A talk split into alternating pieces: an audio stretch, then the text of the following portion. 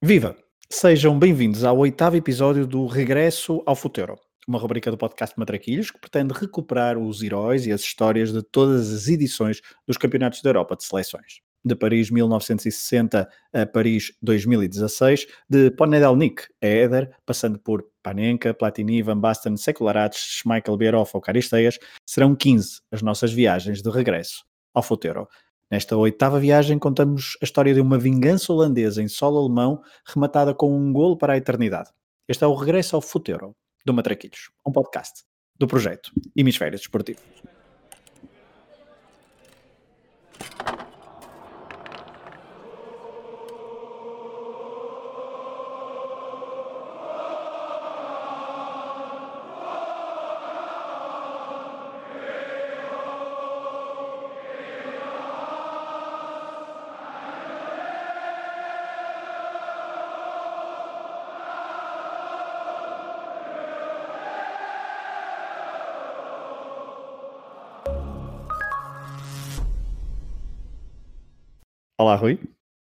Fragoso, estás bom?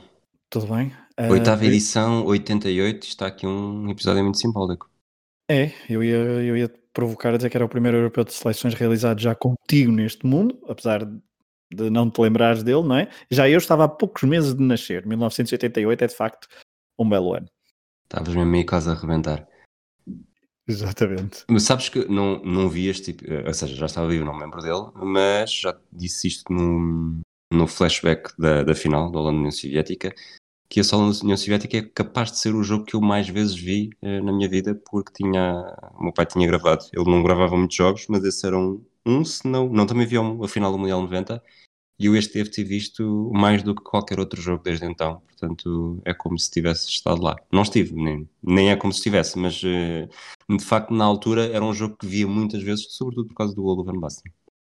Claro. Então, fiquem, fica já o aperitivo para mais no final do episódio o Rui nos contar muito bem como é que foi este jogo, eh, esta final entre Holanda e União Soviética. Mas antes, temos que começar um, por contextualizar, pelo exato, pelo início, por contextualizar este europeu de seleções. Depois da fase final de 84, muito emocionante e bem jogada, o mundo do futebol, o mundo do futebol uh, viu nascer uma lenda chamada Diego Armando Maradona, no México, no Mundial de 86. Maradona levou a Argentina ao título mundial e maravilhou o mundo com golos e jogadas celestiais.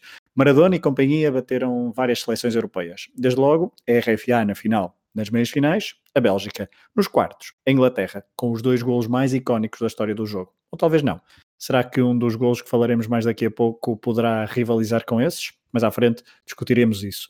Ainda sobre o Mundial 86, Portugal voltou a esta competição 20 anos depois, mas Saltilho foi demasiado quente para os homens das esquinas que tinham brilhado no Euro 84, mas que no México não passaram da fase de grupos. Já campeã europeia em título, a França ficou às portas da final de 86, depois de ter batido o Brasil nos quartos, eh, mas perdeu frente à RFA nas meias finais. A Espanha foi a outra seleção europeia entre as oito melhores do Mundial 86. Espanha que nesse torneio venceu a Dinamarca nos oitavos de final por 5-1, na reedição de uma das meias finais do Euro 84. Itália, União Soviética, Polónia e Bulgária imitaram a Dinamarca e ficaram pelos oitavos. Já a Hungria, Irlanda do Norte e Escócia ficaram pela fase de grupos do Mundial de 86. No futebol europeu de clubes, depois do domínio inglês na Taça dos Campeões Europeus, havia agora espaço para uma espécie de diversidade. A Juventus venceu em 85 a sua primeira Taça dos Campeões, seguindo-se Steaua de Bucareste, Porto e PSV, até às vésperas do arranque da fase final do Europeu de 88. Portugal tinha conseguido duas finais consecutivas, uma então conquistada pelo Futebol Clube do Porto, outra perdida pelo Benfica, frente ao PSV de Gus e Dink. No futebol jovem, destaque para o Mundial de Sub-20 de 1987, realizado no Chile, onde a Jugoslávia se sagrou campeã do mundo, com uma geração que prometia muito.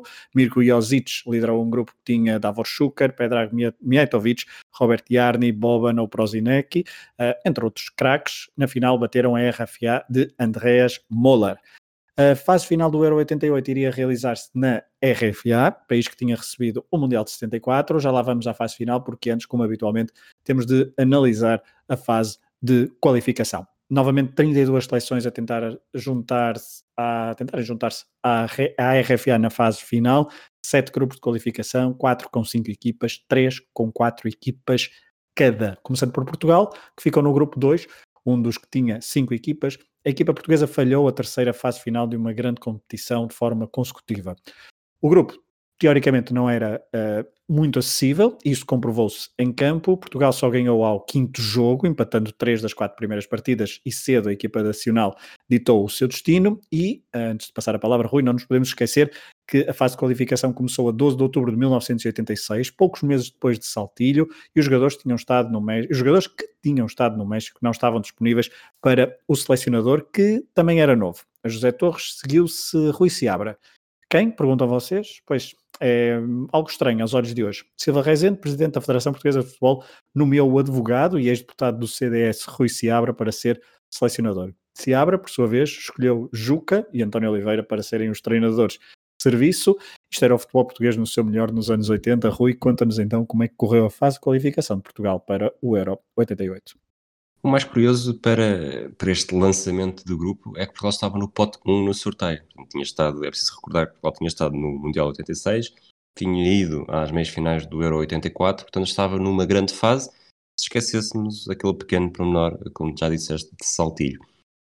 Os, os telhaços estavam ainda visíveis, grande parte dos jogadores estava de fora, deu-se tal, a tal renovação forçada encetada pelo, pelos Ciabrinhas, que eram jogadores convocados por Rui Ciabra, e não foi preciso muito para perceber que, que Portugal não ia a lado nenhum. Como disseste, só a vitória ao quinto jogo, primeiro empatou em casa com a Suécia a um gol, empatou na Suíça a um gol, perdeu com a Itália no Japão por um zero, e talvez o resultado mais eh, simbólico desta qualificação inteira não foi capaz de superar a seleção de Malta nos Barreiros na Madeira, empatando a dois golos. Portugal depois acaba por terminar a campanha com 8 pontos em 8 jogos, eh, sem triunfos em casa e com apenas 2 na qualificação, ambos por 1-0, um, um na Suécia e outro em Malta.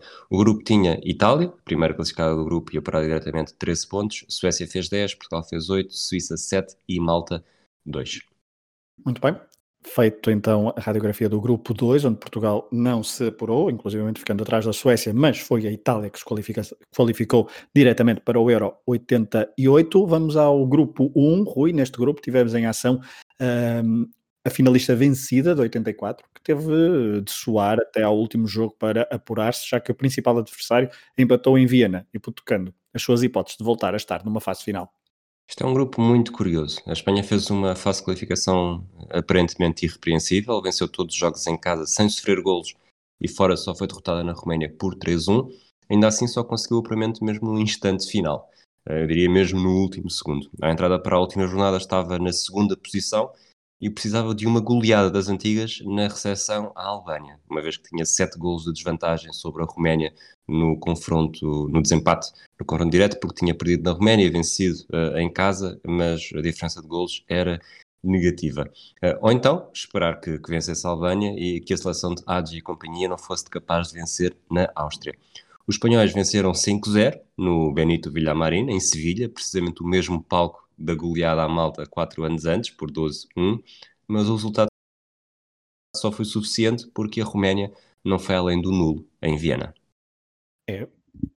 Desta vez houve uma goleada não tão forte, não tão intensa como a de quatro anos uh, antes, mas a Espanha então qualifica-se para o Europeu 88. Vamos para o grupo 3, porque no grupo 2 estava Portugal, e já falamos então do apuramento de Itália. No grupo 3 a RDA voltava a ficar às portas de uma fase final, isto num grupo onde o grande destaque vai para a eliminação da campeã europeia em título e com uh, com estrondo. Apenas uma vitória em oito jogos para a seleção comandada por Henri Michel. Rui, quem é que venceu este grupo? Já que só falei de derrotados nesta pequeníssima introdução. Foi um grupo muito de leste. A União Soviética venceu com 13 pontos. Em segundo ficou a República Democrática da Alemanha com 11, depois França e Islândia com 6 e Noruega no último lugar com 4. Como já disseste, a França foi a, a grande desilusão do grupo. Foi outra seleção que estava no, que estava no pote 1 do sorteio eh, que desiludiu conseguiu, como disseste também, apenas uma vitória no grupo, em casa com a Islândia, de resto, três derrotas, quatro empates, terminou com os mesmos pontos da Islândia, como era mais dois que a Noruega. A luta pelo apuramento deu-se, lá está, no bloco de leste, entre a União Soviética e a RDA. Os soviéticos não sofreram qualquer derrota, e sofreram apenas três golos, um em casa com a França, outro na República Democrática da Alemanha e outro na Islândia.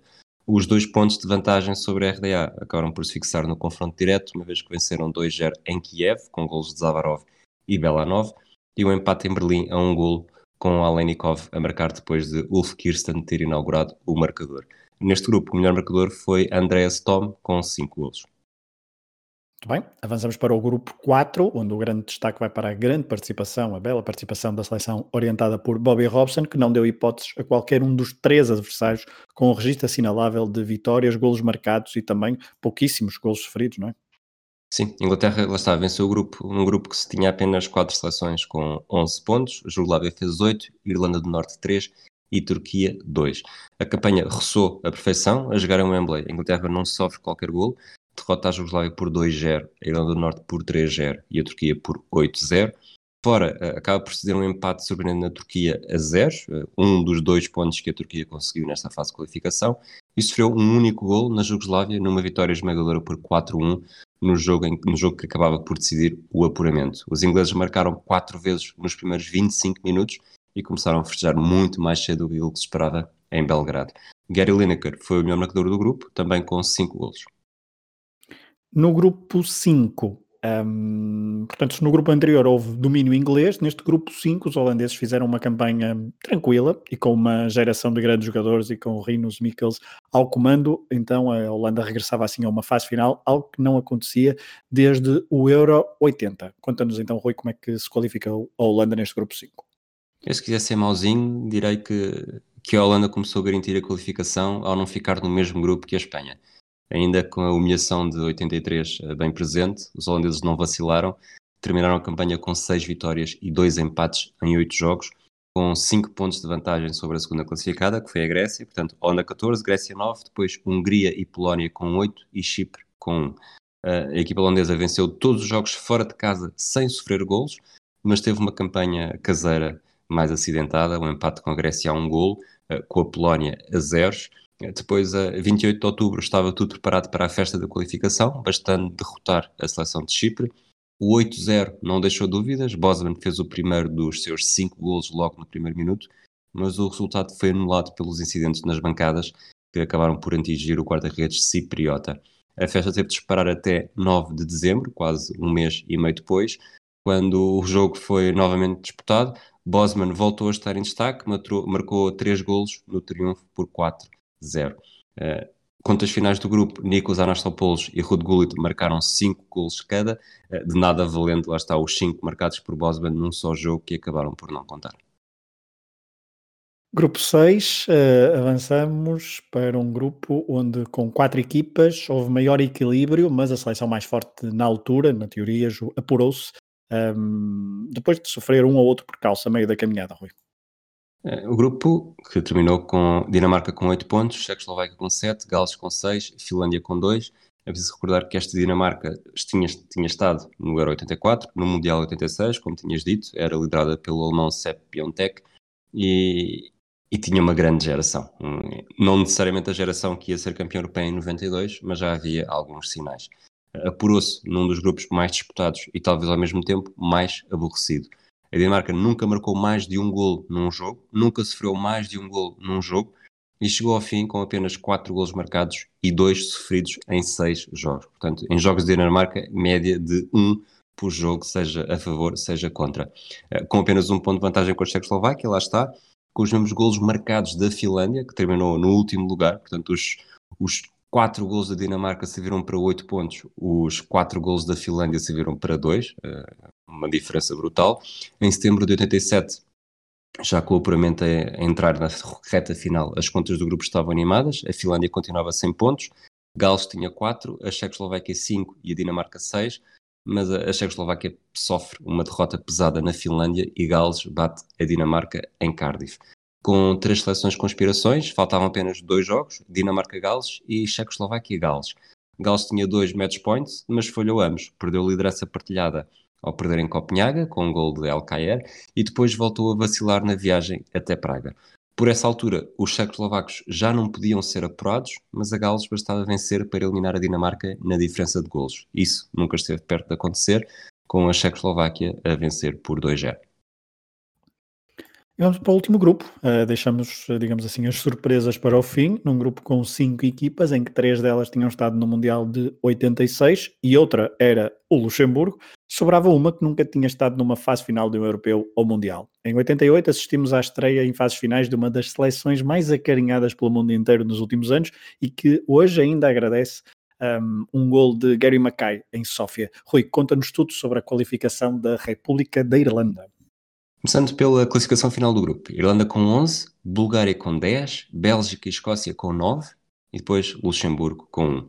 E este apuramento da Irlanda para o Euro 88 é, sobretudo, já, já disseste ligeiramente, mas, mas é ainda mais forte, obra da Escócia. A Irlanda terminou o grupo, lá está, com 11 pontos, fruto de 4 vitórias, 3 empates, 2 uh, nulos em casa com a Bélgica e com a Escócia, e um empate a 2 golos na Bélgica, e sofre também uma derrota na Bulgária. A 14 de outubro, a Irlanda termina a sua fase de apuramento, a vencer um jogo decisivo em Dublin com a Bulgária, com gols de Paul McGrath e Kevin Moran. Uh, se não tivesse vencido esse jogo, ficaria imediatamente ultrapassada pela Bulgária. Mas mesmo vencido, mesmo vencendo, ainda teve de sofrer. No mesmo dia, em Glasgow, a Bélgica poderia ficar na frente com vantagem na diferença de golos, mas perdeu por 2-0 na Escócia, com gols dos míticos Ellie McCoist e Paul McStay. Portanto, logo aqui, este foi o primeiro adversário que a Escócia tirou do caminho da Irlanda. Mas ainda havia um Bulgária-Escócia marcado para 11 de novembro. Aí as contas voltavam a ser simples. Se a Bulgária pontuasse, seguia em frente para a fase final da Alemanha. Uma vitória da Escócia daria o apuramento aos irlandeses. E foi precisamente isso que aconteceu aos 86 minutos, graças a Gary Mackay, então, também já tinhas dito há pouco. Com a tarefa cumprida, a Escócia ainda empatou no Luxemburgo sem golos em dezembro, num jogo que já não contava para nada. Apesar dos bons resultados na reta final, mesmo que vencesse no Luxemburgo, a Escócia continuaria a precisar de um ponto e alguns golos para conseguir o apuramento e ficar à frente da Irlanda. O belga Nico Klaassen terminou com 7 golos e foi oficialmente o melhor marcador de todo o apuramento, porque estamos aqui a excluir os tais 5 golos de Bosman no jogo da Holanda que foi anulado por confrontos, confrontos, quer dizer, por problemas nas bancadas que afetaram o guarda-redes cipriota. Muito bem, ponto final na fase de qualificação. Temos então a fase final da, na RFA do Euro 88, que se realizou de 10 a 25 de junho, mais um europeu de seleções, o oitavo da história da UEFA. Pergunta era quem sucederia à França, que não estava presente. A RFA anfitriã era a grande favorita, mas havia também Itália e Inglaterra em grande forma no topo das apostas. E Holanda, obviamente. Recordemos os oito finalistas: RFA, Espanha, Itália, União Soviética, Inglaterra, Holanda, Dinamarca e República da Irlanda. Oito também é o número de estádios e cidades que receberam jogos do Euro 88, de norte para sul, Hamburgo, Hannover, Gelsenkirchen, Düsseldorf, Colónia, Frankfurt, Stuttgart e Munique, onde se realizaria a final. Os mais atentos repararam que Berlim não foi citada, ao contrário de 1974, onde Berlim Ocidental acolheu alguns jogos do Mundial. Desta vez, em 88, não foi o caso, isto devido à pressão da RDA e outros países do Bloco de Leste, com destaque, claro, para a União Soviética a UEFA e a Federação da RFA acederam, e numa espécie de compensação aos habitantes de Berlim Ocidental, antes do europeu, no, ali no final de março e início de abril de 88, houve a realização de um torneio uh, de preparação para o, para o europeu, torneio Quatro Nações, com RFA, Suécia, União Soviética e Argentina de Maradona, campeã do mundo em título. A Suécia venceu falhou, o torneio. Falhou o apuramento para o europeu de forma escandalosa, não é? A Argentina de Maradona. É, é, é, a Argentina, inacreditável. É uma das grandes falhas de Maradona nunca ter vencido o Europeu de Seleções. Um, a Suécia venceu este torneio de preparação, então, em Berlim Ocidental, porque bateu nos penaltis os alemães na meia-final e na final venceu a, a União Soviética por 2-0. A Suécia, que, recordemos, não estava qualificada para o Euro 88. Os soviéticos tinham vencido a Argentina por 4-2 um, num jogo onde Maradona marcou um gol. Portanto, houve um confronto Argentina-RFA a reeditar a final de 86 e agora no Olímpico de Berlim um, para o terceiro e quarto lugar deste torneio amigável. A vitória então com um golo solitário de Lothar Matthaus, uh, dando o triunfo à RFA. Voltando ao Euro 88, com presença uh, de um arte português, Rosa Santos, auxiliado por Fortunato de Azevedo e José Francisco Conceição Silva. Fazia assim Rosa Santos a sua primeira participação numa fase final da UEFA. O modelo competitivo manteve-se de 84 para cá, dois grupos de quatro equipas, as duas melhores de cada grupo apuravam-se para as meias finais e depois havia a final, sendo que o jogo do terceiro e quarto lugares já não existia tal como em 1984. Os grupos sorteados uh, colocaram RFA e Itália juntas e é precisamente sobre o grupo A que vamos começar. RFA, Itália, Espanha e Dinamarca, quatro equipas fortes com estilos diferentes e a momentos de forma também distintos ao longo da década que temos falado. Começando pelo anfitrião RFA, orientado por Franz Beckenbauer, que tinha levado a RFA à final do Mundial Mexicano dois anos antes. Dos 20 jogadores convocados, média de idades mais ou menos ali a rondar praticamente os 26 anos, havia quatro jogadores do Bayern Munique, com destaque para Matthaus e Andreas Brema, eles que nesse verão seguiriam juntos para o Inter de Milão. Colónia e Stuttgart levaram três jogadores cada ao Euro 88 eh, pela RFA, Werder Bremen 2 e depois vários clubes com apenas um jogador. Dois deles, dois desses clubes eram estrangeiros e ambos da Série A italiana. Elas Verona, com Thomas Berthold, e AS Roma, com Rudi Foller. Ambos os jogadores chegavam a este europeu depois de concluir a sua primeira época no Calcio. Em relação ao 86, destaque para a ausência de Harald Schumacher na baliza. Após quatro fases finais a titular, o agora guarda-redes do Schalke não contou para Beckenbauer, que apostou em Ike Immel, do Stuttgart, 27 anos. O seu suplente foi um tal de Bodo Wildner, 21 anos, em 88. Na defesa, Hans-Peter Briegel também não foi selecionado, bem como Dietmar Jacobs ou Karl-Heinz Forster. Por outro lado, estreavam-se em fases finais Jürgen Kohler, do Colónia, Ulrich Sporovka e Gunnar Sauer, do Werder Bremen. E também, obviamente, Hans Pflüger. Este nome é muito complicado, mas ainda vamos ouvir falar dele, deste jogador do Bayern Munique, que chegou a jogar apenas 45 minutos no Europeu. Brema Bushwald, Ergat ou Olaf Thon são nomes que estiveram no México 86 e que aqui voltavam a fazer parte do núcleo duro de Beckenbauer.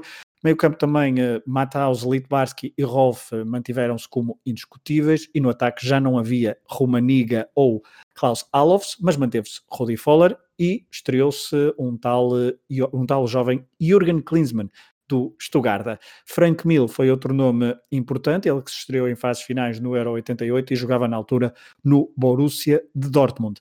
Apesar então destas estreias, estávamos perante uma equipa experiente, rotinada e focada em atingir a glória, querendo repetir o sucesso caseiro de 1974. Passando para a Itália, temos, estamos a falar do regresso da Squadra Azurra a um europeu, depois da ausência em 84. Pelo meio foram campeões do mundo em 1982. O selecionador era uh, Azeglio Vicini, ele que tinha sido durante vários anos selecionador de sub-21 e que se estreava numa grande competição ao serviço da seleção sénior. E este seu passado é importante. 20 jogadores, com média de idades de 25 anos, todos a jogar na Série A italiana, que era por, a, por aquela altura a meca do futebol mundial para craques de várias nacionalidades que se espalhavam por vários clubes da Série A italiana. Inter, Milan e Nápoles forneceram quatro jogadores à seleção uh, cada um, Sampdoria três, Juventus dois, César, Torino e Roma um jogador cada. Era uma seleção renovada dos 13 jogadores que jogaram no Euro 88. Reparem, estamos a falar desses 13 que jogaram então em 88, 9 são estreantes numa fase final a jogar e quase todos eles participaram com Vicini em torneios sub-21 importantes. Nomes como Maldini, Mancini, Ancelotti, Giannini, Donadoni ou Zenga um, o guarda-redes do Inter foi o único italiano a jogar na fase final do Euro 88 cujo apelido não termina na letra I. As coisas que eu reparo, mas pronto, vocês percebem se eu disser Varese, Maldini, exato, Varese, Maldini, Donadoni, Mancini, Viali, Giannini, Ancelotti, é quase como se estivesse a ouvir uma sinfonia de Giuseppe Verdi. Para além disso, tínhamos Bergomi, De Napoli ou Viali, que não se estreavam pela seleção A numa fase final, mas que tinham um passado ligado ao selecionador Vicini, quando este foi selecionador sub-21. Na convocatória também esteve presente Ciro Ferrara, apesar de não ter sido utilizado em qualquer minuto, isto porque na defesa havia o nome maior desta geração. Franco Baresi, 28 anos, AC Milan, destaca ainda também para o homem do ataque, Altobelli, que aos 32 anos ainda dava cartas. Ele que havia estado no Euro 80 e que era um símbolo dos poucos veteranos da Squadra Azurra em 88. Já falaremos dele porque é um homem importante no desenrolar do grupo A, no grupo 1, aliás. Uma última nota para dois nomes já mencionados, mas que semearam o pânico nas defesas adversárias, Viali e Mancini, dupla de ataque da Sampdoria, dupla jovem, mas até algo contestada, pois não estavam em maré goleadora. Aliás, Mancini nunca tinha marcado ao serviço da seleção italiana antes deste Euro 88. Avançando para a Espanha, os espanhóis iam para mais uma fase final, eles que desde o Mundial de 78 não falhavam uma grande competição de seleções. Miguel Munhoz permanece como selecionador, ele que tinha levado Nuestros Hermanos à final de 84. 20 jogadores convocados, média de idade superior a 26 anos e domínio blanco na convocatória. Oito jogadores do Real Madrid na convocatória, equipa que em 85 e 86 tinha vencido a Taça UEFA e em 87 e 88, com Leo Benacar ao comando, tinha ficado sempre nas meias finais da Taça dos Campeões Europeus. Isto porque na Liga Espanhola desde 85 e 86 só dava Real Madrid. Dos oito jogadores, só um é que não jogou, dos oito jogadores do Real Madrid.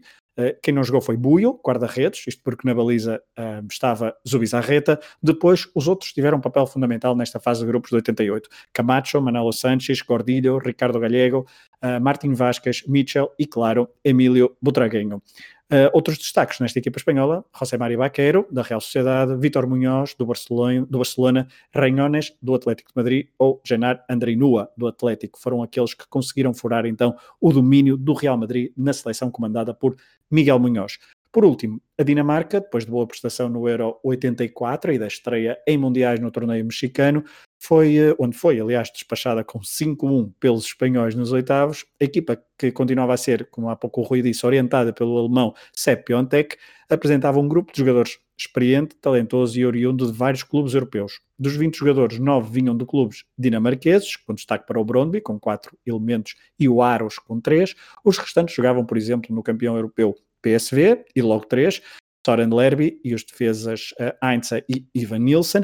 Por falar em defesas, Morten Olsen, 38 anos, continuava a liderar uma equipa dinamarquesa que na baliza estreava em fases finais um tal de Peter Schmeichel, 24 anos, e ainda no Brondby. Elker Larsen, uh, Klaus Berggren uh, e Michael Laudrup vinham de equipas italianas. O jovem de 21 anos, Fleming Povelsen, do Colónia, um, dividia, por exemplo, também foi convocado e dividia uh, balneário com o experiente Morten Olsen. Um, mas o foco vai para muitos jogadores experientes muita qualidade, que ambicionavam outra vez surpreender no Euro e chegar, tal como em 84, pelo menos às meias finais. Avançando muito rapidamente para os jogos, o jogo de abertura foi um RFA Itália, em Düsseldorf, Helmut Kohl na bancada a assistir, o chanceler alemão. À partida parecia um belo aperitivo, pois estávamos a falar de uma rivalidade histórica, num palco importante do futebol europeu e mundial. Estávamos a falar da reedição da final de 82, da meia-final do Mundial de 70, o tal jogo do século, mas era a primeira vez que se defrontavam estas duas equipas em contexto de europeu. A equipa anfitriã um, contra os jovens irreverentes italianos. Poderia ser assim que estivéssemos, que se anteciparia então esta, este jogo de abertura do Euro 88. A primeira ocasião do jogo até foi de Viali, num cara a cara com Immel, um, mas perdeu esse duelo para o guardião germânico. Depois, uh, logo aos seis minutos de jogo, o primeiro amarelo do torneio para um jovem Paulo Maldini, numa falta dura por trás sobre Jürgen Klinsmann poderíamos estar aqui a ver o futuro do futebol europeu ao mais alto nível. O jogo chegou ao intervalo empatado a zero bolas, ambas as equipas tentaram chegar ao golo, Klinsmann teve uma boa oportunidade, mas cabeceou por cima, apesar de ter havido um ligeiro ascendente italiano. A segunda parte arrancou praticamente com um lance em que Matthaus esteve perto do golo de uma vida, um canto estudado, colocado em balão para a zona frontal da área, mas ainda uns bons 5, 7, quase 10 metros talvez antes da meia-lua, e de primeira Matthaus rebatou a baliza de Zenga com a bola a passar muito perto do posto esquerdo da baliza italiana. A RFA queria entrar a ganhar no seu europeu, mas pouco tempo depois, aos 52 minutos, numa jogada em que Donadoni e a equipa italiana pressionaram bem alto, como hoje se diz eh, na primeira fase de construção alemã, obrigaram os defesas da RFA a errar. Donadoni ficou com a bola e da direita, antes de entrar na área, centrou para Mancini, que de primeira rematou para o fundo da baliza, fazendo o primeiro primeiro golo de sempre ao serviço da Squadra Azul, primeiro golo do Euro 88. As imagens de contentamento de Mancini revelam bem a alegria que lhe ia na alma. Só que a RFA jogava em casa, reagiu de imediato com assalto à baliza italiana. Após um canto, Zenga agarrou a bola e, segundo o árbitro, deu quatro passos com a bola na mão, o que originou o livre indireto dentro da área italiana. E assim, aos 55 minutos, Brema fez o empate e uh, o resultado que haveria de se manter até final, 1-1 no jogo de abertura de um torneio que prometia muito. Uh, até final, há destaque ainda para uma bela oportunidade desperdiçada por Maldini, 1-1, ele que jogava lateral esquerda e que se aventurava muito ofensivamente no terreno. Uh, dia seguinte, Espanha e Dinamarca reacenderam uma rivalidade muito própria dos anos 80, como já temos dito aqui, sempre com vantagem para os espanhóis. Em Hannover o jogo foi entretido e cheio de golos, 5, 3 uh, para a Espanha, 2 para a Dinamarca, que voltava a ter como besta negra a seleção de Miguel Munhoz. Na primeira parte, Espanha entrou melhor, chegou ao golo aos 5 minutos por Mitchell, mas aos 26 minutos Michael Laudrup fez uma bela jogada na zona central do terreno e à entrada da área rematou para o fundo da baliza de Zubizarreta. 1-1 era o resultado ao intervalo, principalmente porque o guarda-redes dinamarquês, neste primeiro jogo foi Rasmussen, defendeu um penalti aos 35 minutos, após remate de Mitchell. O empate não servia a nenhuma das equipas, pois era, era fundamental subir à liderança do grupo, porque as principais favoritas tinham empatado entre si no dia anterior, e aos 53 minutos a Dinamarca voltou a reviver o pesadelo de 86, pois Emílio Butragueño, que havia marcado 4 golos no jogo dos oitavos de final no Mundial dois anos antes, fez o 2-1. Os espanhóis ficaram mais confortáveis, chegaram mesmo ao 3-1 graças a um gol de Gordilho, num livre direto em que o guarda-redes Rasmussen não fica muito bem na fotografia. Até final, a Dinamarca apenas conseguiu reduzir a diferença graças a um gol de cabeça por parte de Fleming Povelsen. Um, na segunda jornada, a RFA jogava contra a Dinamarca e a Itália contra a Espanha. Depois do empate no jogo inaugural, ambos procuravam uma vitória frente a adversários duros. Os alemães entraram com vontade de vencer e a dupla uh, Foller Klinsmann foi um quebra-cabeças para a defesa dinamarquesa que contou neste jogo, agora sim com Peter Schmeichel na baliza. Klinsmann, aos 10 minutos, deu boa sequência à forte entrada da RFA e inaugurou o marcador. Depois, só aos 85 minutos, é que houve mudanças no resultado e foi Olaf Thon, na sequência de um canto, que fez respirar de alívio toda a RFA. 2-0 em Gelsenkirchen, a RFA só dependia dela, a Dinamarca com duas derrotas estava fora da competição. No outro jogo da segunda jornada, em Frankfurt, foi um jogo de nervos e uma repetição da final do Euro de Sub-21 dois anos antes, em 86. Era um torneio diferente daquele que conhecemos hoje em dia, mas importa aqui sublinhar que sete jogadores italianos que foram titular na, titulares na final a duas mãos do Europeu de Sub-21 em 86 foram agora titulares no Euro 88, frente à Espanha, que alinhou apenas com dois jogadores na mesma situação, Sanches e Andrinua.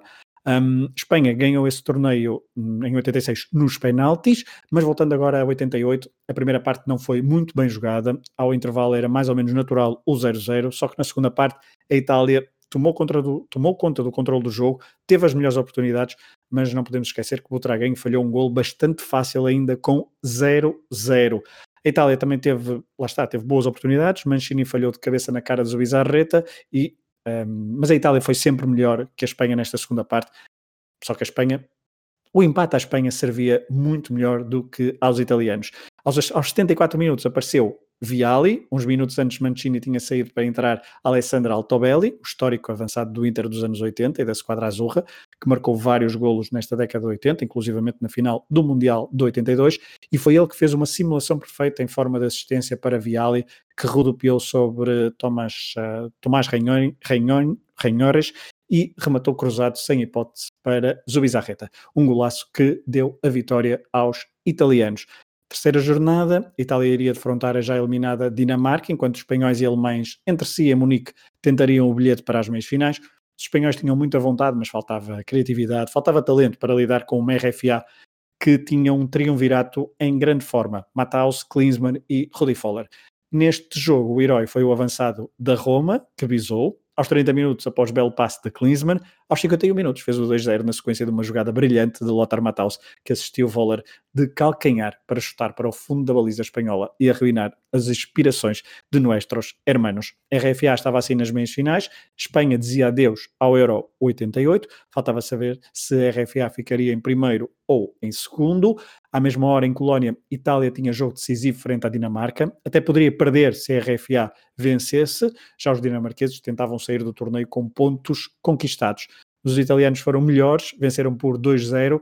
E se no jogo anterior a substituição de Altobelli foi uh, por Mancini, foi então acertada pela assistência para Viali, agora foi ainda mais determinante. O selecionador italiano voltou a retirar Mancini do jogo aos 66 minutos por Altobelli e poucos segundos depois Viali arrancou pela esquerda e serviu o avançado do Inter na área que com classe fez o primeiro do jogo, primeiro gol do jogo nos primeiros dois toques na bola que deu na partida. Até ao final, Itália ainda viria a marcar mais um golo aos 87 minutos por Agostini após cruzamento de Ancelotti, 2-0, Itália também avançava na competição, mas em segundo. RFA e Itália foram de longe as melhores equipas do grupo 1 e estavam preparadas para enfrentar qualquer adversário que viesse do grupo 2. E o favoritismo seria certamente atribuído a RFA e Itália para se voltarem a encontrar na final. Dito isto, pergunto-te, Rui, como é que decorreu o grupo 2? Grupo 2 que tinha Inglaterra, Holanda, União Soviética e Irlanda. Vamos começar por uma primeira pequena apresentação das equipas. A Inglaterra, terceira participação, já o tinha feito em 68 e em 80. Era orientada por Bobby Robson desde 1982. Peter Shilton, um guarda-redes que cada vez mais é tema e falado nos episódios do Matraquilhos, jogava no Derby County, tinha 38 anos, enquanto no sentido contrário, Tony Adams era o Benjamin do grupo com 21. O Everton era a equipa mais representada, com quatro jogadores, seguido do Liverpool, que tinha três. Havia quatro elementos no estrangeiro: Glenn Odell e Mark Catley no Mónaco, Chris Woods no Rangers e Gary Lineker no Barcelona. Passamos para a Holanda, terceira participação em fases finais também, depois de 1976 e 1980, orientada por Rinus Mikkels, que já tinha levado a seleção à final do Mundial 74. Arnold Muren já tinha 37 anos, eh, Van Breukelen com 31, Adri Van Tiglen com 30. Eh, esta fase final aconteceu depois do PSV derrotar o Benfica na Taça dos Campeões Europeus, como disseste há pouco, e do Malin derrotar o Ajax na final da Taça das Taças. Eh, esta relação, além de um jogador do Malin, o Erwin Koeman, tinha 5 do Ajax e 5 do PSV. Portanto, a equipa ia muito rodada e com jogadores habituados a grandes palcos. Jogadores no estrangeiro, Raikard no Saragossa, na célebre rábula que envolveu também o Sporting, Rud Gullit e Van Basten no Milan, Adri Van Tillen no Anderlecht, além de Erwin Koeman, que estava no Malin, como já falámos há pouco também. Passando para a Irlanda, o apuramento inédito, orientado por Jack Charlton, campeão do mundo em 66 e decisivo naquelas que viriam a ser as primeiras grandes campanhas irlandesas em fases finais. Ele, nesta altura, estava no seu início, ficaria até 1996. 16 dos 20 convocados atuavam em Inglaterra, além disso havia três na Escócia, Mick McCarthy, Pecky Bonner e Chris Morris no Celtic, e um em França, John Byrne no Le Havre. O Manchester United e o Liverpool, além do Rangers, eram as equipas mais representadas com três jogadores. E com isto chegamos à União Soviética, nesta altura a fazer a sua última participação uh, em fases finais de europeus, seria a sua quinta, depois de 60, 64, 68 e 72.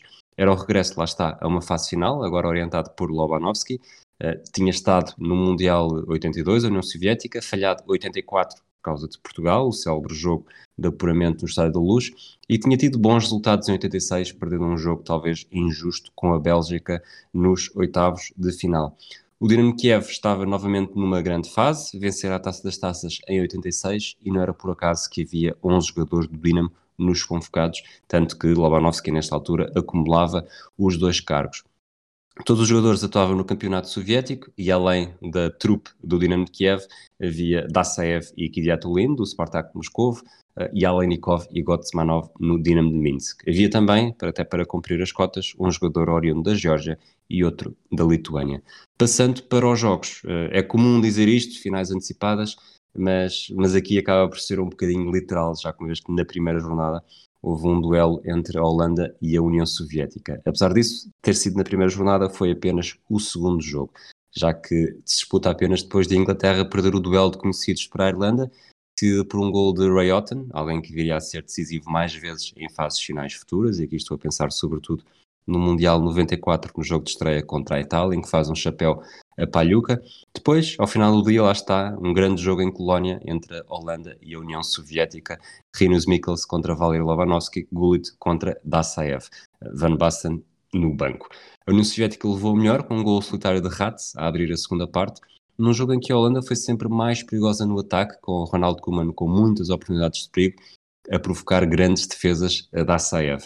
Depois, na final, a história seria diferente. Avançamos para a segunda jornada. Van Basten é titular pela primeira vez e não desapatou, fazendo um hat-trick contra a Inglaterra na vitória por 3-1, enquanto a União Soviética, depois do triunfo animador com a Holanda, tropeçou com a Irlanda, uh, evita a derrota com um gol de Protasov, mas adia as decisões para a última jornada. Tinha três pontos, tantos como a Irlanda, a Holanda tinha dois e a Inglaterra, já eliminada, seguia com zero. Num jogo arbitrado por Rosa Santos, em Frankfurt, a União Soviética não tremeu perante a Inglaterra, vence por 3-1, com Tony Adams, o tal Benjamin do grupo, a empatar ao quarto de hora, já depois de Alenikov ter inaugurado o marcador e antes de Mikhailichenko e Pazulko fixarem o resultado final.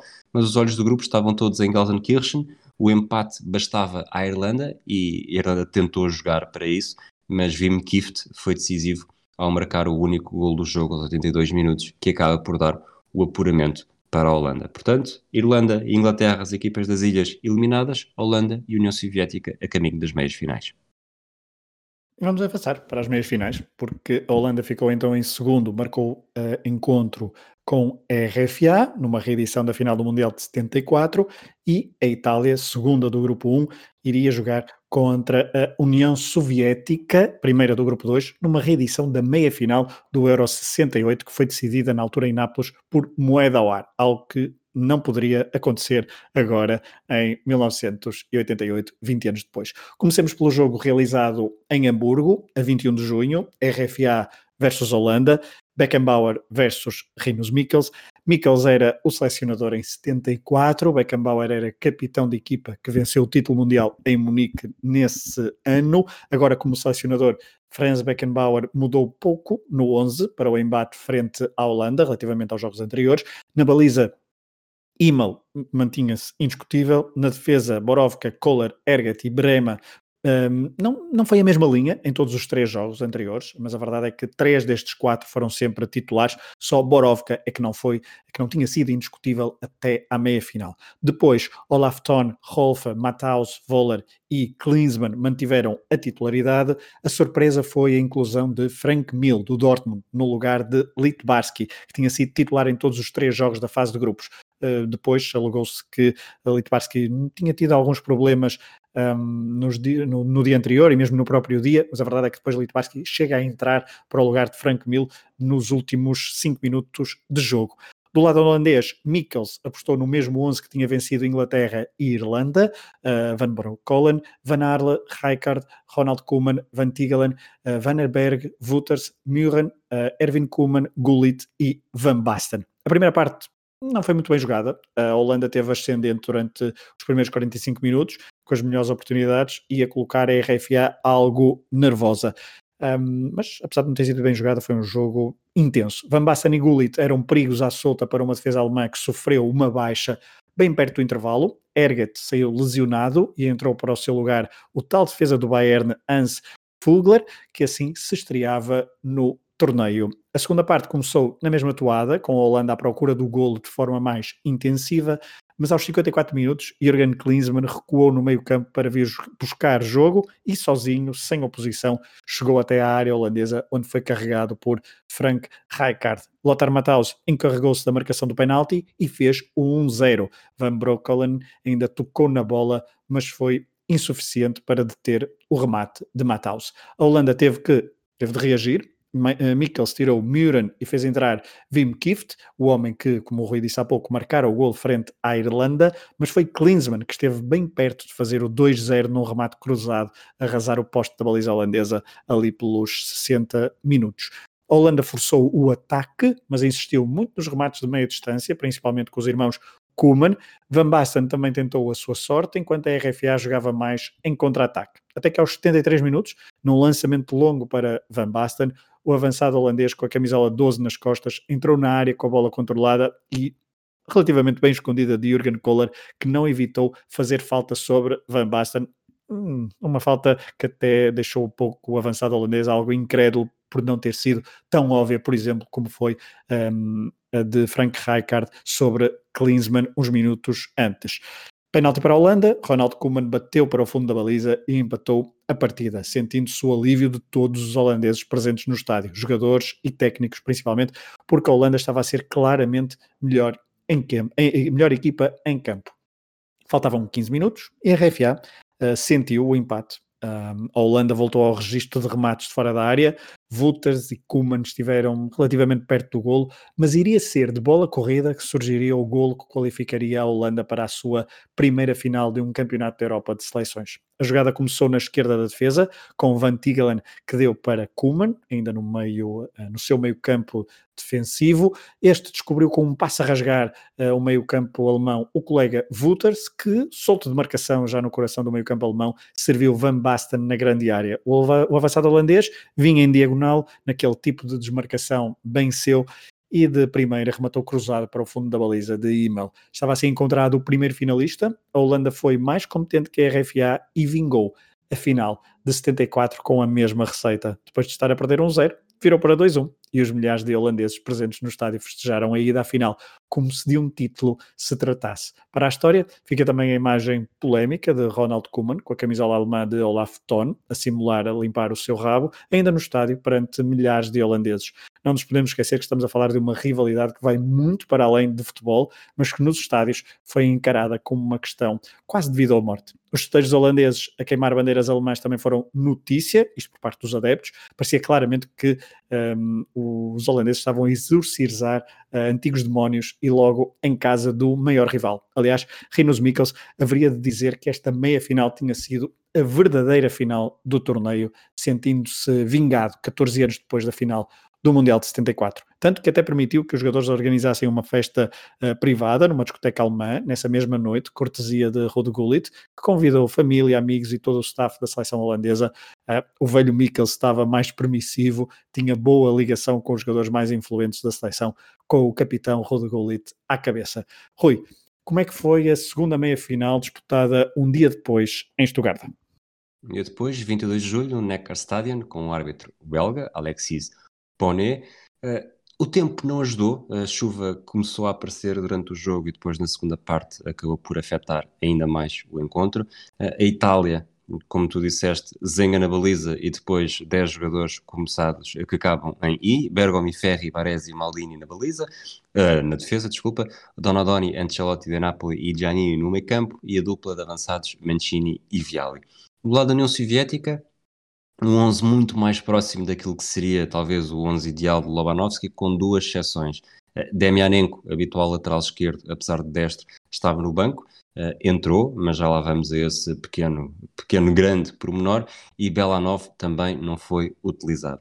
Havia Dasaev na baliza, um quarto defensivo com Kuznetsov, Kidiatulin, Bessonov e Ratz. Ratz costumava jogar mais no meio campo, um exímio marcador de cantos, mas que estava aqui na posição de Demianenko. Depois, no meio campo, Zavarov, Livtovchenko, Gotsmanov, Alenikov e Mikhailichenko e no, no ataque mais sozinho Protasov. Uh, as condições eh, de chuva poderemos dizer que acaba por, eh, por beneficiar sempre, a ideia que temos é que beneficia mais os soviéticos, mas não nos podemos esquecer que estamos numa era em que o futebol da União Soviética, o futebol do Dinamo Kiev, o futebol que as equipas de Lobanovsky uh, praticavam era espetacular, com muitos passos, com sucessivos movimentos, portanto não se pode dizer que a União Soviética tenha sido iniciada necessariamente por causa disso. Depois de uma primeira parte sem golos, a União Soviética aproveitou um espaço de 4 minutos para marcar, para marcar duas vezes e acabar por fechar esta meia-final. Livtovchenko marcou aos 58, Protasov marcou aos 62 e a União Soviética estava assim de regresso a uma final. Mas nem tudo eram boas notícias, uma vez que logo no segundo minuto Kuznetsov havia um amarelo que o deixou de fora da final e ainda na primeira parte, já, já nos últimos, no último quarto de hora, Bessonov lesionou-se, foi, lá está, entrou Diamenenko para o seu lugar e viria a ficar de fora da final, obrigando Lobanovski a promover uma autêntica revolução, não só no, nos nomes dos jogadores, mas também nas posições dos jogadores para essa mítica final de Munique. E vamos desde já para essa final, falar dessa, dessa final a 25 de junho em Munique, Holanda, União Soviética, Mikkels, uh, Lobanovski. Do lado holandês, eh, zero alterações no 11, face às últimas três partidas. Uh, Mikkels confiava cegamente nestes jogadores, eles que na noite anterior à final estiveram num concerto de Whitney Houston na Alemanha para descontrair e divertirem-se antes do jogo decisivo. Era mais uma final para a Holanda, a primeira num europeu, e era preciso esquecer fantasmas de outras finais perdidas na década anterior. Repetindo o 11, uh, Van Broekholen, Van Arle, Koeman, Rijkaard, Tigelen, Vanneburg, Wouters, Muren, Erwin Koeman, Gullit e Van Basten. Rui, tu há pouco já antecipavas algumas mudanças do lado soviético. Queres nos apresentar o 11 soviético para esta final? Sim, começando por dizer, lá está. Eh, as duas baixas foram ambas na defesa, Kuznetsov e Bessonov. E o que é que Lobanovski fez? Uh, fez entrar uh, Diamianenko para o lado direito da defesa, Diamianenko que está quase sempre associado ao lado esquerdo da defesa, e para, para central ao lado de Kidiatulin, para o jogador mais, mais inteligente e que tanto, tanto a Holanda que fazia com Kuman, mas também a União Soviética que fazia, uh, aqui coloca, recua, faz recuar Alenikov, ele que acaba por jogar à frente da defesa, e aqui joga ao lado de Kidiatulin e acaba por ter de alguma forma um, um destaque fundamental no lance do primeiro gol do jogo. À esquerda, Vasily Rat mantém a posição da meia final, apesar de, lá está, ele se jogar muito mais frequentemente no meio campo do que neste lugar que seria quase sempre, durante, sobretudo durante esta década, de Demianenko. Depois no meio campo, Gotsmanov, Mikhailichenko, Zavarov e Livsovchenko, todos eles tinham jogado na meia final. Uh, o ataque, desta vez mais povoado, uma vez que Belanov regressava e fazia dupla com Protasov. Belanov, que será protagonista principalmente na segunda parte. Uh, mas vamos começar pelo início do jogo. Rui, tu já disseste que viste este jogo várias vezes. Um, a primeira grande oportunidade do gol, creio, é para Livtoshenko, uh, que tinha tudo para fazer melhor, mas rematou a figura de Van Bronckhorst. Um, como é que foi este início de jogo? Como é que, como é que viste a entrada da União Soviética e também da Holanda nesta, na partida? É curioso, sobretudo por coisas que depois até me lembro de ter eh, conversado com o Rui Miguel Tovar quando fizemos o flashback deste encontro, é que foi bastante diferente do, do Holanda Soviética da fase de grupos. Na fase de grupos, a União Soviética venceu, e aqui a Holanda ganha, portanto logo está a primeira diferença, mas neste jogo, não sei se necessariamente por Gullit ter feito o gol aos 32 minutos, uh, temos uma Holanda muito mais uh, ponderada e uma União Soviética, apesar de tudo, mais perigosa. Uh, há o golo, lá está, o golo faz, faz sempre diferença, mas acho que acima de tudo, e comparando os dois jogos, o da fase de grupos e este, nota-se que a União Soviética não está tão bem no terreno, não sente tanta confiança naquilo que os jogadores estão a fazer, e estamos a falar da União Soviética e de Lobanovski, que era famosa por todos os jogadores que sabem fazer todas as posições e acaba por, estão preparados para isso, mas de facto não houve essa, não houve essa fluidez e, e, a Holanda acabou por conseguir desequilibrar, acima de tudo, por ter um jogador, o Ruud Gullit, que tinha cavalgadas verdadeiramente fenomenais que desequilibravam e acabam por fazer diferença eh, no sistema de duas equipas, Mikkels e Lobanovski, que acabam por estar, estar cada um sua, à sua forma muito relacionados com o futebol total. E, e, e, as equipas eram quase um espelho perfeito, porque se jogavam ambas com, com um quarteto defensivo de, de quatro jogadores tinham uma tendência muito, muito semelhante na saída de bola, em que um dos centrais, Rijkaard no, lugar, no lado da Holanda e Kiliatalin no lado da União Soviética, eh, basicamente abandonavam o setor defensivo para avançar, para arrastar com eles um adversário, e havia a tal, eh, como é muito comum dizer agora também, a saída a três, em que há as referências, portanto, Ronald Koeman lado da Holanda e Alenikov lado da União Soviética, estão completamente sozinhos no meio e, e a partir daí podem decidir o jogo, seja com o apoio, o apoio nas laterais, uh, o apoio frontal, ou mesmo seguir a desequilibrar, algo que tanto um como o outro faziam bastante bem, e, e Koeman então era, era perito nisso, que às vezes as arrancadas dele começavam no meio campo defensivo e só acabavam com mísseis à, à baliza adversária. É, é essa é uma das imagens de marca da Holanda neste, neste Mundial, Ronald Koeman ou a tentar uh, remates de longe beneficiando então dessa, dessa lógica que tu também explicaste, tática e posicional, uh, mas também recordemos o gol de Van Basten frente à RFA na meia final, começa com um passo a rasgar de Ronaldo Koeman a partir exatamente dessa posição, a ver um, Wouters na altura relativamente sozinho à entrada da área e este por sua vez depois serviu Van Basten, mas era, depois, era de facto ali o início da, da construção ofensiva por parte da Holanda. Acho que podemos falar já daquele primeiro golo, porque é por volta ali do, do entre os 31 e os 33, 32 minutos, um, ali uma sucessão de duas jogadas, tal que depois na segunda parte, por acaso, também vai haver assim uma sucessão de duas jogadas importantes uh, para o lado da União Soviética. Desta vez, uh, na primeira parte, a Holanda saiu beneficiada na, nessa, nessa, nessa, pequena comparação. Um, há um livre direto para, para a Holanda, aos 31 minutos. Toda a gente espera, talvez, um pontapé saído um, das botas de, de Ronald Koeman, mas é Gullit a rematar em arco. O Dazaev faz uma boa defesa para canto, a bola também não vai assim muito puxada, mas é uma boa defesa para canto.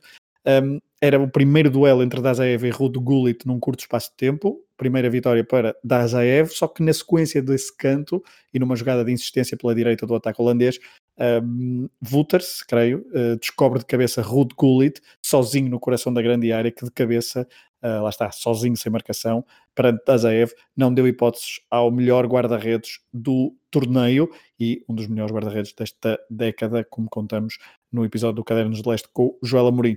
Um, e, desculpa, é o, tal, é o tal lance em que o, o está, o, é, é, é a insistência do canto, a defesa da União Soviética está a subir, uh, uh, os avançados da Holanda estão a acompanhar esse, esse movimento, e, e é o Alenikov, que não está tão habituado a jogar naquela posição, que fica para trás e na altura coloca o Van Basten em, em jogo e acaba por ser o Van Basten a assistir o gol de cabeça uh, para aquele fuzilamento quase da marca.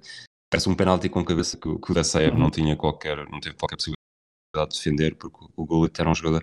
Eu acho que de alguma forma não se dá tanto, hoje em dia não se dá tanto valor ao jogador que foi o Gullit como, como mereceria. Eu, eu, eu, ainda bem que pegas nessa deixa porque eu ia, ia perguntar-te perguntar isso, uh, mas então não faço pergunta, mas faço uma espécie de comentário porque corrobora o que tu, o que tu estás a dizer. Uh, visto estes jogos do Euro 88 e principalmente a meia final e a final, um, por parte da Holanda, Ruud Gullit era um jogador eh, total, era um jogador eh, que de facto não se dá o crédito, mas a sua presença, para, para além daquela, daquela presença uh, exótica e que nos obrigava a olhar para ele, e há várias imagens de, de miúdos a pedir autógrafos logo nos finais dos apanha-bolas a pedir autógrafos uh, aos jogadores, e claro que iam todos a correr para Ruud Gullit, número 10. Aquele, primeiro, aquele equipamento holandês era, era, era bastante bonito. Depois, aquela imagem exótica de Ruud Gullit alto, com, aquela, com aquelas rastas, a jogar muito bem. Um, todo, todo o futebol também passava por ele. É de facto um, um, jogador a quem não se dá todo o destaque, principalmente porque numa final onde ele marca o primeiro gol, mas toda a gente se recorda do segundo. Sim. Uh, já lá vamos, mas um, Rude Gullit de facto é um, é um, mas é inacreditável que ele falávamos há pouco do concerto da Whitney Houston, ele era o capitão, ele também tinha feito aquela descompressão, aquela festa após o jogo, após o jogo contra a RFA, ele era de facto a alma desta equipa, era quem ligava Mikkels à equipa, tinha uma ótima relação com, com o Mikkels e, um, e, é uma, e, ele tem, tem uma alegria permanente a jogar, uh, quer no rosto, quer depois também no futebol que, que explana dentro, dentro do relevado. E é, hum, é, para mim é uma das figuras maiores deste, deste torneio. Obviamente que Van Basten depois com aquele golo, um, não sei se poderemos ir, ir já para o golo, porque até ao intervalo sim, sim. Eu acho que os soviéticos ficaram um bocadinho algo desorientados com aquele primeiro golo. Um, há dois amarelos por faltas sobre Van Basten até ao intervalo. Um, Belanova ainda teve uma, uma, uma, espécie de oportunidade, mas a bola saiu por cima. Os soviéticos depois ficaram um pouco desorientados. Um, até há uma má saída de Dazaev ainda antes do intervalo que quase dava o gol a Frank Rijkaard. Um, Van Basten também tem uma bela jogada ainda na primeira parte. Van Basten era uma espécie de farol uh, para, os seus, uh, para os seus companheiros. Uh, muita gente, muitos avançados procuravam e ele não estava apenas fixo no meio, descaía muito para, para as laterais e, e procuravam-no muito em profundidade. Uh, mas então ao intervalo 1-0, na segunda parte a União Soviética até pareceu subir as suas linhas na, na, primeira, na segunda parte. Zavarov com o remate em arco assustou um, assustou os holandeses, mas depois, logo aos 52 minutos do jogo, Rui, temos um momento do jogo, um dos golos da década, uh, um dos golos da, de toda a história do futebol. Uh, tudo recomeça, tudo começa então numa recuperação de bola por Van Tigelen no meio campo, que lança rápido o contra-ataque pela esquerda. Uh, Muren Uh, o tal veterano pela esquerda um, bombeia a bola para o lado direito da área. É meio gol, não é? Aquele passe é meio gol. Mas uma, um, um, balão, mas à procura lá está do tal farol. Ele sabia muito bem que onde, onde, estava Van Basten e Van Basten de primeira faz eh, magia, levando à loucura milhares de adeptos. Mas também uma das imagens de marca deste golo é não só o festejo de Van Basten, que é alegria total com aquele braço no ar, a, correr ainda durante algum tempo, mas é o próprio Mikkels Rui que é filmado claramente emocionado e surpreendido por tanta beleza criada pelo seu jogador. É, é de facto, não sei se até que ponto é que isto é, é o, o saudosismo, mas acho que é, é, difícil haver um gol do europeu. Eh, se falamos, se falamos o gol mais bonito eh, de sempre, ou o gol mais, mais uh, simbólico de europeus, e que portanto aqui estamos a excluir os 86 de Maradona, nem sequer, neste momento nem sequer consigo, consigo pensar no do Éder, mas, mas em europeus nada bate este Van Basten, porque é, é de facto há, há golos parecidos, há golos semelhantes de, de grandes. Aliás, e a Holanda até tem, tem esse histórico de grandes lançamentos a partir do lado esquerdo do, do meio campo e depois alguém a finalizar. É? Diz? No Velodrome, por exemplo? No Velodrome, sim, esse, esse é um, tanto o Frank de Boer uh, Berkham, mas também o Daily Blind Daily Blind Van Persie, o, no Holanda-Espanha do Mundial 2014, sim. portanto deve ser algo que eles começam logo, logo a fazer desde crianças na escola, sim. Pontapé para a frente e tu apareces na área a finalizar, seja, seja a bater com a fronha no chão depois de saltar, seja a fazer o golo fabuloso do Van Basten, que lá está, é, é, é o Nesse é aquele golo é um golo muito mágico porque as crianças quando começam a jogar futebol gostam é de ter a bola a saltitar ou a bola no ar que é para acertar melhor com o peito na bola porque se a bola estiver no chão tem mais dificuldade de bater com força, de bater por baixo da bola. É, é sempre bom pô-la a saltitar para apanhá-la em cheio. E o Van Basten o que faz é num lance em que, e aqui se vou tirar um número, 93% eh, das vezes a bola vai para a bancada e, ou é uma rosca que depois até vai para as costas. O Van Basten bateu-a de forma perfeita e, e falo contra isto, vocês falaram no Cadernos de Leste, falo contra o da SAF, portanto também não faz contra um, contra um Moreira, ou contra um Kim, ou contra um, um Eriksen, um Wozniak, um Lemaites, faz contra um, o melhor guarda-redes da década de 80. Portanto, numa final, portanto, tudo aqui uh, transporta este gol para, para o seu lugar inesquecível e memorável, que provavelmente nunca será superado. Uh, pode haver melhores gols em europeus, uh, se analisarmos apenas os gols, mas nenhum com, tanto, com tanta importância e, e, relevo logo a partir do primeiro momento como este teve. É, e beleza, e, e acho que aquela emoção de Mikkels e do próprio Van Basten e de todos os jogadores, é, é eu depois se, se, quiserem, reparem na reação dos. Tentem ver as repetições do, do golo e reparar logo nas reações dos jogadores, dos companheiros holandeses, uh, Gullit, por exemplo, e outros, uh, ficam maravilhados com aquilo e sentem. Primeiro, acho que sentiram ali que estava, estavam mesmo muito perto de serem campeões europeus e de levantar finalmente um troféu enquanto seleção sénior. Um, dito isto, só para dizer, portanto, a União Soviética depois reagiu algo de forma mais emotiva e pouco racional. Um, Lobanovski lançou Baltacha para o lugar de Gotsmanov e logo a seguir, essa substituição, há o tal duplo lance, não é? que falava há pouco, um pouco à imagem do que aconteceu na primeira parte. Desta vez foi a União Soviética com um duplo lance ofensivo a criar muito perigo. Primeiro, Belanov mandou uma bola ao poste, e aqui parecia de facto que a União Soviética não marcaria naquela tarde, e esse sentimento uh, aprofundou-se mais, Rui, porque na jogada seguinte, uma, uma, uma, jogada de insistência soviética, tal como na primeira parte, uma jogada de insistência holandesa. Agora, outra bola bombeada para a área. Van Brokkelen, o guarda-redes holandês, fez um penalti completamente desnecessário e a União Soviética tinha aqui uh, uma oportunidade única de reduzir a vantagem a 20 minutos do final e devolver a esperança e causar alguma apreensão nas hostes holandesas, mas uh, não foi isso que aconteceu. É desnecessário, é quase eufemismo, porque o penalti é das coisas mais parvas, que o jogador está, não só está de costas para a baliza, encostado à linha de fundo, uh, a correr para a linha de canto, uh, para, para, a marca de canto, portanto não havia, havia zero perigo ali.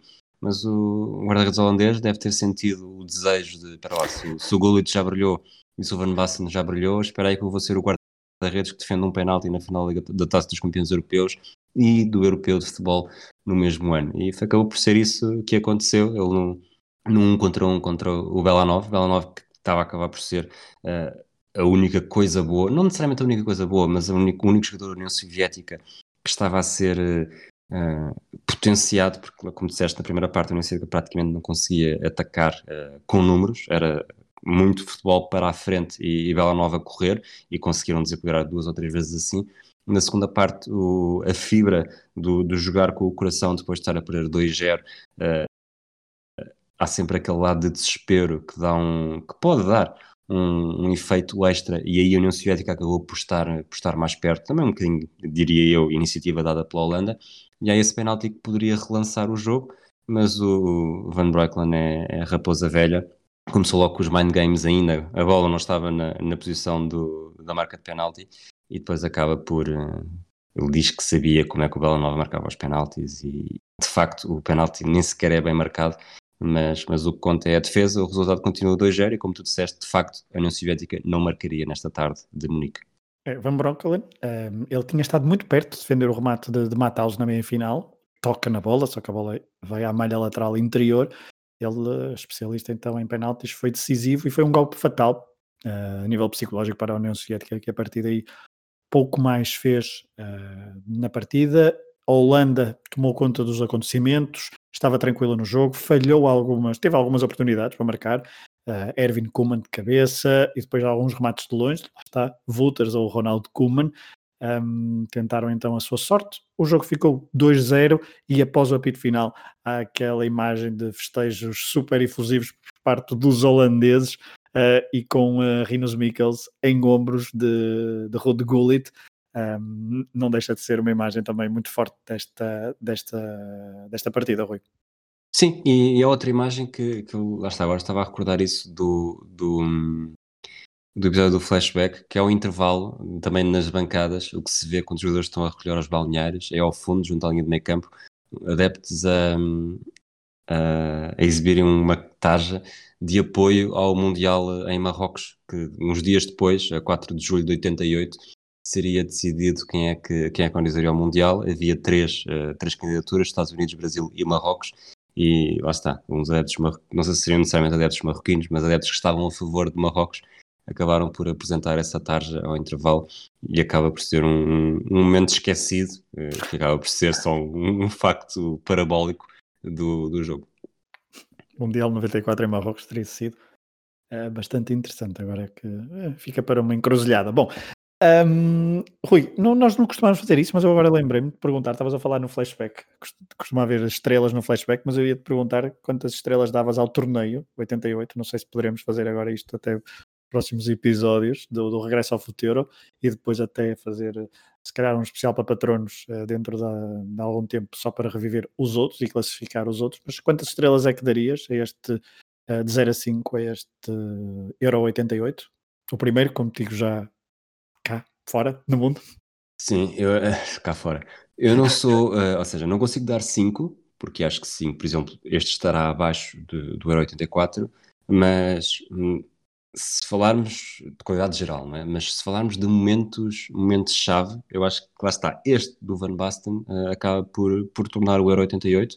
Uh, o Euro 88 sem o gol do Van Basten seria provavelmente uh, apenas, e este apenas entre aspas, a fase final em que a Holanda se consegue vingar das, das derrotas de 74 e 78 em mundiais e vence finalmente e vence na Alemanha, na RFA, o que acaba por ser um momento, um momento importante e até é, poético. Mas tirando isso, não acho que tenha sido necessariamente um, um excelente europeu ou que cheio de momentos uh, impactantes. Uh, também não acho que tenha sido mau, portanto, provavelmente por. Uh, e apenas naquela lógica do 3, 4 e 5 estrelas do flashback, provavelmente vou para as 4 estrelas, muito, muito, muito impulsionado pelo, pelo gol do Van Basten. Até porque temos que guardar as 5 estrelas para uh, quando é realmente necessário, para não banalizar as 5 estrelas, eu concordo. Para o Euro 2016, claro. Exatamente, por exemplo. Uh, esse torneio de empate em empate até à vitória final, mas ainda falta um bocadinho para falarmos desse torneio, mas o Euro 88 para mim também merecia, mereceria 4 estrelas lá está, por, por esse lado poético holandês, também por ter uma, a primeira presença irlandesa, que foi uma animação nas bancadas e, na, e depois vai marcar um bocadinho uh, os anos 90 e também algumas participações, é uma seleção que, um, que eu também gosto bastante e não deixa de ter iniciado aqui a sua campanha em fases finais com esta estreia no Euro 88 uh, e também ao, a Itália que jogava de uma forma a Itália tem uma história esquisita com estas fases finais de europeus de seleções. Falaremos, se calhar, disso mais perto do início do Euro 2020, no verão de 2021. Posto isto, ponto final neste regresso. Já agora, desculpa, só uma claro, última nota. A equipa do torneio para a UEFA, que, que, acaba por ser um bocadinho escandaloso. Uh, Van Breukelen na baliza, um holandês. Uh, Bergomi, Ronald Koeman, Rijkaard e Maldini na defesa. Uh, um, dois italianos e dois holandeses. Giannini, Wouters e Matthaus no meio campo. Um alemão, um holandês e um italiano. Viali, Gullit e Van Basten no ataque, um italiano e dois holandeses. Portanto, das quatro, exatamente, é o que é que falta. Que é, é só, ficamos assim. Sim. Inacreditável. Mas pronto, mas esses 11 são sempre hum, muito discutíveis, até hoje em dia, contemporaneamente, é muito. São sempre 11 muito discutíveis, e, mas esse não deixa de ser bastante um, escandaloso a União Soviética não ter colocado ninguém na final. A União Soviética que, inclusivamente, venceu a Holanda na primeira jornada, como dissemos há pouco. Agora sim, ponto final neste oitavo episódio do regresso ao Futuro. Dentro de algum tempo voltaremos uh, às viagens pelo Europeu de Seleções para falar de 1992, com um campeão totalmente inesperado a poucas semanas do início do torneio. Um abraço a todos, um abraço Rui, até à próxima. Até à próxima.